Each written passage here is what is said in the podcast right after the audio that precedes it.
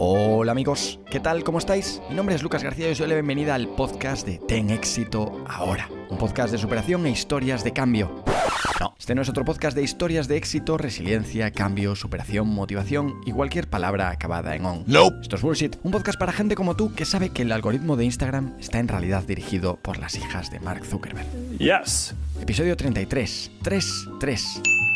Pero antes de empezar, una sección que si se llamase de otra forma no tendría ningún sentido. La frase. La frase de hoy dice así.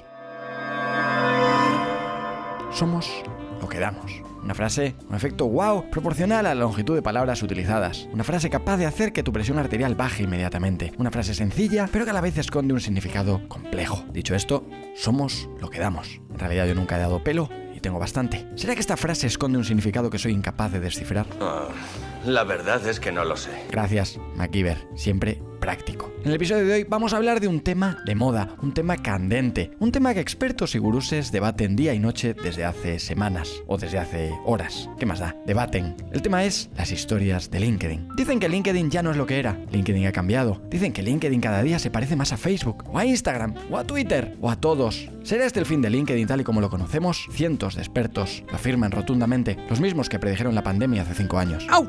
Después de investigar decenas de posts sobre cómo usar las nuevas historias de LinkedIn, traigo una recopilación de las claves más importantes, las claves definitivas. La primera es no las uses como usarías las historias de Instagram, dicen desde Business Insider. Si lo dicen ellos, ¿quién soy yo para rebatirlo? También dicen que, a pesar de que la herramienta se siente más informal, debes evitar publicar cualquier cosa que no te gustaría que tu jefe vea o compartir demasiado sobre tu vida personal. Claro, no vaya a ser que tu jefe lo vea. No vaya a ser que hayas estado engañando a tu jefe sobre qué clase de persona eres. No vaya a ser que alguien descubra que en realidad eres una persona y no un profesional. Profesional, la palabra del futuro. Leía por LinkedIn a Xavi Balague que decía, las historias son una carta de presentación o un currículum. No le darías una foto de vuestras vacaciones en Andorra a un cliente o un nuevo partner, ¿verdad? Xavi, en realidad, hoy en día nuestras vidas son más públicas que nunca. Ocultarlo en LinkedIn no hará que un buen partner no busque por otras redes quién eres en realidad. Dicho esto, amigo Xavi, ¿no será que los mejores partners son aquellos que entienden quién eres en realidad y con los que no tienes que esconderte o ponerte una careta? Las respuestas a estas difíciles preguntas y otras en el podcast de Iker Jiménez. Es, no sé, es brutal, es- lo tiene todo. Investigando por otro lado, encuentro la segunda clave de las historias de LinkedIn.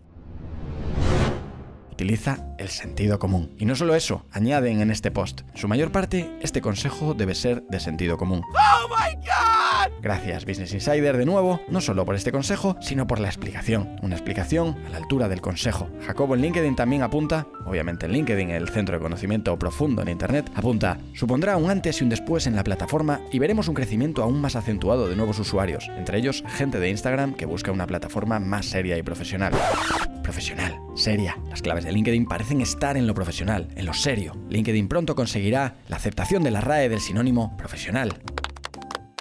Seguramente en los comentarios a Jacobo alguien, alguien diría totalmente de acuerdo. El comentario definitivo de LinkedIn, esa red de los acuerdos profesionales. Pablo Rodríguez, por otro lado, apuntaba, LinkedIn no es Instagram, Nope. LinkedIn no es Facebook. Nope. Gracias, Pablo. Muy acertado. En efecto, LinkedIn no es Instagram, ni Facebook, es LinkedIn. Es una obviedad aplastante. Dice que en LinkedIn mejor no compartir memes o frases motivacionales o tus sesiones de gimnasio. A ver, a ver, eh, Pablo, Pablo, mi pregunta para ti es, ¿y si mi audiencia ha conectado conmigo gracias a los memes? ¿Y si mi audiencia ha conectado conmigo gracias a las frases? ¿Y si mi audiencia ha conectado conmigo gracias a las sesiones de gimnasio? También se puede ser profesional y aportar valor desde los push-ups, Pablo. En fin, demasiados consejos, demasiados expertos opinando sobre los do's y don'ts de LinkedIn, ahora que también tiene historias. Serán los mismos que dentro de 5 días o 3 semanas acaben utilizando las historias como en Instagram, porque al final las historias solo tienen una forma de usarlas, como cada uno les salga de los cojones. Y nada, hasta aquí el bullshit de hoy, un bullshit dedicado a todas esas personas que no entienden la diferencia entre personal y profesional en redes sociales, pioneros, valientes. Espero que esto te haya parecido un buen bullshit, si no es así, no pasa nada, seguiré apostando por estas píldoras de desconocimiento hasta que Spotify o Apple me echen de sus plataformas. Será la única forma de que cese en mi empeño de hacer llegar el bullshit a la gente más necesitada. Y si quieres comentar este bullshit conmigo y con otras personas aleatorias, te espero en Instagram en arroba lgarcía o en LinkedIn si me buscas directamente por mi nombre. Un abrazo y nos vemos o escuchamos en el siguiente, si Dios quiere, que seguramente quiera. Y para ti, finisher de mi corazón, un saludo especial, un saludo afectuoso, un saludo cordial.